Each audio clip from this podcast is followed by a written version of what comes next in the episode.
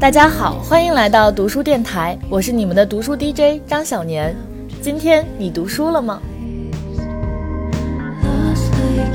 那今天读书电台的第一份投稿呢，来自一位大家的老朋友，也是之前给读书电台投过一次稿的冰糖橙子。让我们来听一下冰糖橙子今天带来的是什么书吧。Hello，张宁，我是冰糖橙子。这次是有一本书，真的很想很想和嗯和人分享一下。这本书叫做《被讨厌的勇气》，它对我影响很大。去年是大概十一月份的时候，然后我状态不好，有点抑郁，然后也和朋友倾诉过，但是嗯，真正让我。下定决心去找心理咨询，然后调节一下。就是当我看了这本书《被讨厌的勇气》，这本书是呃讲的阿德勒心理学、个体心理学的内容。但其实你听这个标题，会不会觉得有一点鸡汤啊？嗯，但是这本书其实挺实用的。嗯，这本书的作者是。古贺实践，古贺实践他就很想模仿像苏格拉底和柏拉图一样的对话形形式的作品，来把阿德勒的个体心理学作品讲出来。所以这本书非常的易读，而且他是日本人写的嘛，所以其实比较符合我们东亚的文化。这本书大概内容讲什么呢？一方面是他强调。呃，一种目的论，就性格的形成，它是在于我们自己如何看待过去的经历的。它是这本书的第一个观点。嗯，我我大二的时候，呃，很长一段时间因为八百米跑步而困扰，因为我呃运动当时锻炼少就很不好，就特别是体测的时候，我都有这种啊我想放弃不想跑了的感觉。然后其实可能也和我当时整个人状态有关。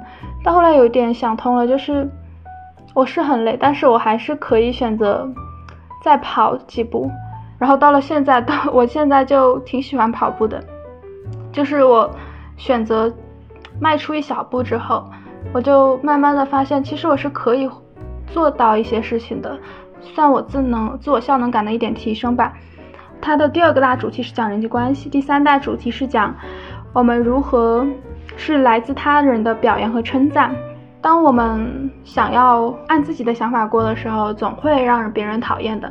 但是这时候呢，我们不要太在意别人的眼光，我们要拥有被讨厌的勇气。即使被讨厌，我们还是要做自己的勇气。嗯，第四个部分，他强调，他可能很重要，强调活在当下。然后看了第二遍之后，我就想简单理一理这本书它到底是怎么行文的呢？其实关于青年，青年是一个向哲哲人提问的一个角色，然后青年问了很多问题在前期，嗯，世界是简单的吗？人是可以改变的吗？人人都可以获得幸福吗？我可以变成和 Y 一样的人吗？世界就是存在着先天的不幸啊！我为什么会讨厌自己呢？还。有许多关于孤独的烦恼，我想，其实青年的这些问题，也是我们这我们很多青年的这些问题吧。然后开始的时候，哲人就一步一步的回答青年，引导这个青年如何接接受阿德勒的思想。呃，阿德勒思想需要明白两个很关键的点，就是一个是叫做课题分离，一个是共同体的感觉。课题分离就是什么呢？就是我的是是讲人与人之间的距离。呃，就我的事情，要关注是什么是我的课题，然后什么是别要分清什么是别人的课题，然后在处理事情的时候就不要被别人干涉，也不要去干涉别人的课题。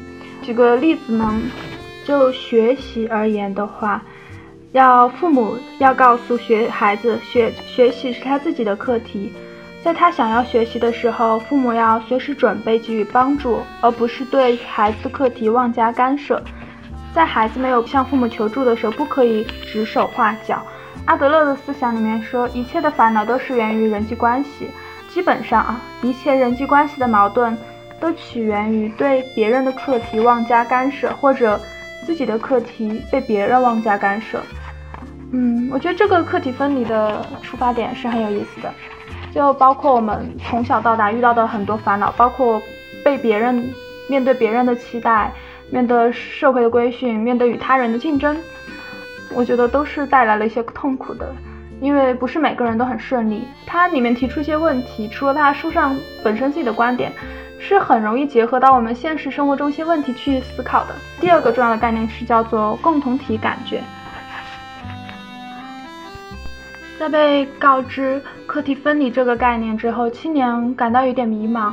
难道我们就是要学会课题分离，然后变成一个孤独的人吗？要断掉和他人的所有联系吗？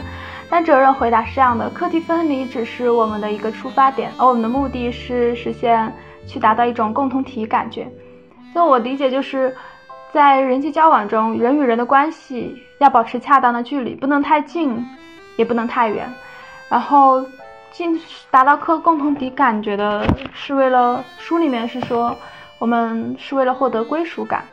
就共同体，它可以很小，也可以很大。它可以小到只是你们就一家人的那种，可以大到大到宇宙。书上是举的例子是以学校为例子，就说，呃，我们当你处在校园的时候，你找不到得不到归属感。仿佛自己被世界抛弃了，很孤独。但你想想，学校哦，学校只是其中一个共同体。你把它放大的话，放大到社会，放大到国家，放大到世界，其实你总能找到自己在这个整个共同体中的位置。比如在学校的时候，你觉得你在学校受到了忽视，呃，或者谁都你没有交的朋友，也不受老师重视，感觉。很，其实学生时代很容易觉得，呃，我自己是不是没有用啊？然后我自己是不是没有价值呀？仿佛就世界就灰暗了。但学校不是你的整个世界呀，你还有其他的共同体呀。就人不是孤独的，孤独是有一个前提的，就是人际关系是先于孤独存在的。如果没有人际关系的话，那么孤独本身这个概念也就没有意义了，它是是就是不存在的。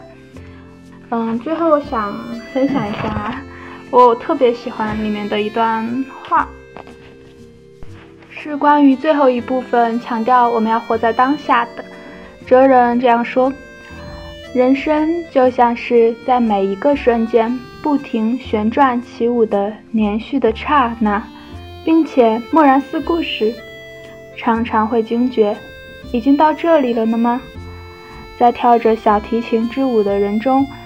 可能有人成了专业小提琴手，在跳着司法考试之舞的人中，也许有人成为律师，或许还有人跳着写作之舞成了作家。当然，也有可能有着截然不同的结果。但是，所有的人生都不是终结在路上，只要跳着舞的此时此刻充实就已经足够了。我们的人生是不可以被规划的，好像人生的起点和终点之间不是一条直线，而是弯弯曲曲的。如果总是以当下每每一个当下就说我未来是怎么样的话，然后从那一条曲线上画一条切线，那么人的人生就好像有无数条切线，但最终只有一条是可以通向我们的人生终点的。所以，人生计划有什么用呢？还不如。好好的跳此刻的舞。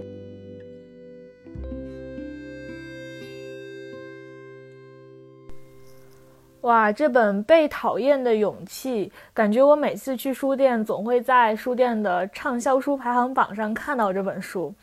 当然，我一次都没有打开过它。但是今天听了嗯橙子的介绍，感觉这是一本非常治愈的，然后很有实用性的一本小册子。对于那些。呃，对现阶段的境遇不是很满意，然后非常焦虑和迷茫，或者是对自我认知有一些想法，想要去改变这个现状的朋友们来说，呃，听了橙子的介绍，感觉这本书是一个非常好的帮你去厘清自己、厘清自己和周围的环境的关系的这样一本书，建议大家去看一下。好的，那接下来的一个投稿来自谁呢？在这里我先卖一个关子，让我们来一起听一下。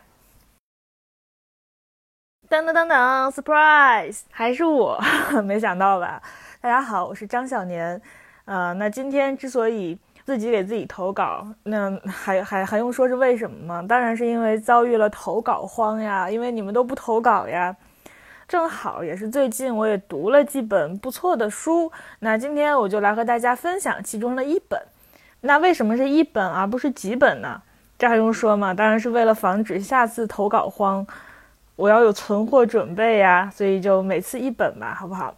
那今天想给大家介绍的一本书，是我近期读了之后觉得收获最大的一本书，叫做《把自己作为方法》，是一个记者吴奇跟一个学者向彪的一个对话录。对，他是把整个整个书都是一个访谈录、访谈实录的形式。然后向彪老师，呃，算是这几年的学术明星了。然后他最近一次出圈儿，应该是就在十三幺的里边，那个许知远采访了他一期。他在九十年代的时候，应该是大学生里的一个学术明星。他是九零年上的北大社会学系吧，应该是。他在北大期间就做了一个浙江村的社会调研，然后把整个的调研写成了一个学术报告。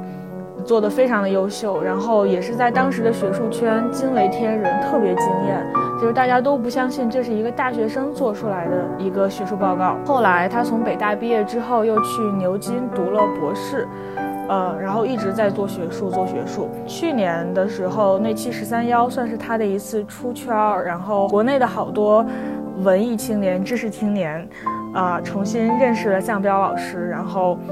大家纷纷开始谈论起他的研究，谈论起他这个人。那把自己作为方法这本书是今年刚出的，因为我看到底下有一些注释啊，或者是里边聊到的一些事情什么的，甚至都有二零二零年五月份的事情。那这本书大概应该是在前几个月吧，大概是在七八月份的时候出的。然后要买这本书的话，只能到那个单向书店的。就是网上的那个小程微信小程序去买，我也是听周围的好多朋友在谈论这本书，在读这本书，说读了之后非常有收获，于是我就去单向书店下单了这本书。那这个访谈人吴奇也是北大的，他是北大应该是零九级的新闻与传播学院的学生，然后毕业之后去了南方人物周刊做记者。呃，现在应该是那个单向书店的那个单独的主编，对，然后相当于这本书就是两代北大人的一个对话。你想，当时向彪上北大是九零年，然后吴奇上北大的时候是零九年，那又是北京奥运会之后的第一批大学生，然后他们相当于中间隔了二十年吧，嗯，然后他们一起去探讨向彪的。研究探讨这个国内的学术圈的一些风气，探讨一些研究方法。那这本书它最值得被称道的一个点，就是这一句题目：把自己作为方法。就是项标的研究，它其实，呃。归根结底就是回到自身的问题，回到自身的经历。比如说，他是浙江温州人，然后他在大学里做的那个研究，就是去北京的一个浙江村，就是一群聚集了一群浙江人的一个浙江村，他们在北京打拼做生意，然后他就去到这个浙江村，去和这些人、这些老乡生活在一起，一起，呃，探讨问题啊，一起去。呃，经历日常的一些事情，然后把这些，呃，就是所谓的田野调查的东西写成报告，然后作为一个人类学的研究，对，然后呃，为什么说把自己作为方法是一个很重要的方法呢？就是呃，向彪他自己的话是在呃，就是本科毕业，然后去牛津读博士的时候，是经历了很长时间的一个迷茫期，因为他觉得自己。就是文献的功底也不强，因为他就是大学一直在做实践嘛，然后对读文献啊，对这些调调书袋类的东西其实是非常不擅长的，然后包括语言也比较薄弱，他就非常的苦恼，就是自己在学术圈究竟要如何立足，甚至在这个世界上究竟要如何立足。那这个时候呢，他选择了向内看，就是走向自己的。经历的深处，包括他童年的时候在浙江温州长大，然后。他的外公、他的三舅、他的父母，分别代表了呃，就是各个社会阶层的人，然后他就从这些经历里边去提炼，这个能够对他研究有帮助的东西，嗯，然后果然就是把这一套体系重新用自己的经历梳理了一遍，做做成了他自己的东西。对，那说到学术，其实我也会很露怯，因为我毕竟也不是做学术的。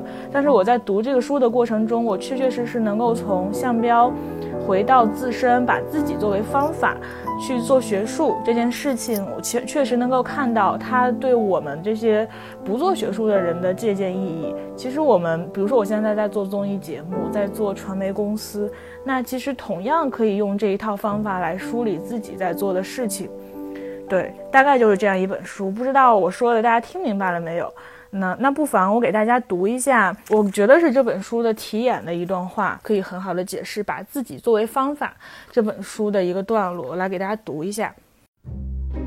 吴奇就问说：“您讲到转型的困难，其实也是一个把个人经验问题化的例子。之前在新加坡做博士的时候，您肯定没有想过要从自己的个人经验出发来讨论什么问题。”是不是在处理切近的问题，需要把实际材料和大的问题相联系的时候，个人的经历必须成为某种桥梁，至少也是提出问题、产生问题的一种介质。然后向标就说：“这个问得很好，确实是这样。对我来讲，个人经验的问题化起源就是对自己的不满意，讲来讲去都没有深度，不有趣，于是开始抱怨，抱怨体制，抱怨父母，抱怨童年，于是就开始问题化。”但个人经验本身并不是那么重要，把个人经验问题化是一个重要方法。我们关心的是世界，不是自己。现在关键就是从哪里开始了解这个世界，同时也更好地了解自己。把个人自己的经历问题化，就是一个了解世界的具体的开始。我对自己不满意，看自己的成长经历，同时也要看自己和这个世界的关系。别人怎么会想到这些事情，而自己看不到？这样才能不断的看到很具体的世界。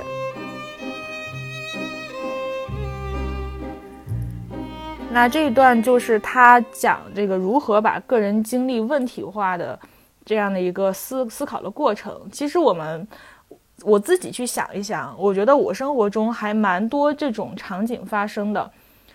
嗯，最近就经常会收到一些粉丝的私信，比如说说自己高考分数不理想，然后要去一个很不想去的大学，然后比如说自己考研失败了，要在家乡的小城教书什么的。那是，但是就是当时可能这个打击对于每个人来说确实都不小，但是如果你能够把个人经历问题化这个思维方式根植于自己的心里。其实你觉得自己身边的那些周遭的那些经历的事情不值一提，甚至是，呃，让人很就是失意失落的那种场景，但其实这 maybe 都是你个人经历的一部分。如果你能够习得这种思维方式，你就可以从你的个人经历里边提炼出很多很好的问题，把它们去深入研究，变成你自己的东西。这其实都是你的财富。就像向标。他其实他的经历也并不是说多么的复杂，多么的，呃惊心动魄，多么的传奇或者辉煌，但他就是能够把他从小生活在浙江温州的这个童年记忆，他周遭的这些人，那些乡绅，那些做生意的人，以及他到了大学之后，他在浙江村里遇到的那些人，就是把这些非常普通的经历，呃，给他。总结和抽离出问题来，然后把它们进行深入的研究，就可以成为一个非常好的学人类学的学者，就是这个道理。好，那最后再给大家读一段向彪关于大学的评论，我觉得也非常有意思。这段是也是在牛津记忆这一趴里边，就讲到牛津和国内的清华北大两种范式的大学的不同。他说。其实大学的作用就是提供了一个安全的环境，让你做思想上的各种探索，人生体验上也是一样。牛津本科生百花齐放是出了名的，比如阿蒙德·巴克斯，他可能是第一个对清宫政治有清晰描述的人。慈禧太后的肖像等最早就是他搞去英国的，他就是比较典型的牛津学生。大学就是给你一个这样的安全的环境，让你怪，让你去实验。如果你是知识分子，你可以怪，也期待你怪。我不太同意知识分子要成为道德楷模、人生模范，我觉得这不是他们的责任。特别是今天，所谓知识分子和非知识分子之间的边界已经很模糊。你混饭吃，我也是混饭吃，大家都一样，只是一个职业分工问题。在这个情况下，你在大学里面工作，当什么楷模？这个我可能讲的有点太激烈。我觉得大学生在大学里的任务，不是树立 norms 规范，而是树立 exceptions 例外。你不是范例，而是例外。我们的社会需要例外，你要代表这个社会去做这个例外。但现在大学老师好像都是一板一眼的，我觉得这个完全是过时的，反而会引起大众的反感。第一，你没有什么崇高性；第二，你的特色就是讲别人不太敢讲的话，因为大学给你了这样一个位置和气氛，可能赚不了太多钱，但还是有比较舒适的生活和工作方式，有一定的社会尊敬，对吧？你的任务就是要大胆。当然，我们大学里还是有这样的人，比如北大还是有一些很怪的老师在里面。把自己作为方法这本书就给大家先读这两段，我觉得相信读了这两段之后，大家能够大体改到这个对话访谈录是一个什么样的风格，以及要说一些什么样的事情。好的，那今天的读书电台到这里就要结束了。请大家一定一定要给我投稿哦！我是你们的读书 DJ 张小年，我们下期再见吧。Welcome to Wonderland, we've got it all. Potions and pastries that make you grow tall. Forests and cottages, castles and carts that can talk. Welcome to Wonderland, look where you're at. Maddest of hatters, the Cheshire cat. Magical cabins and lovely white rabbits with clocks.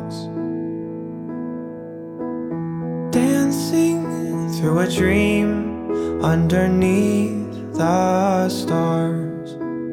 Laughing till the morning comes. Everyone that leaves has a heavy heart. Oh, wonderland I love.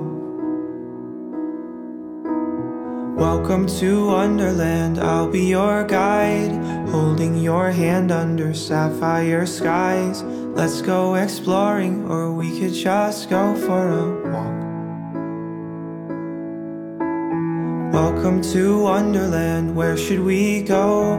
There's a tea party along down the road. Make an appearance and maybe they'll sing us a song. Through a dream underneath the stars. Laughing till the morning comes. Everyone that leaves has a heavy heart. Oh, wonderland I love. Nothing around here is quite as it seems. Not sure if anything's real or a dream. And the only thing sure from the start is the song that's inside of your heart. Don't let it leave.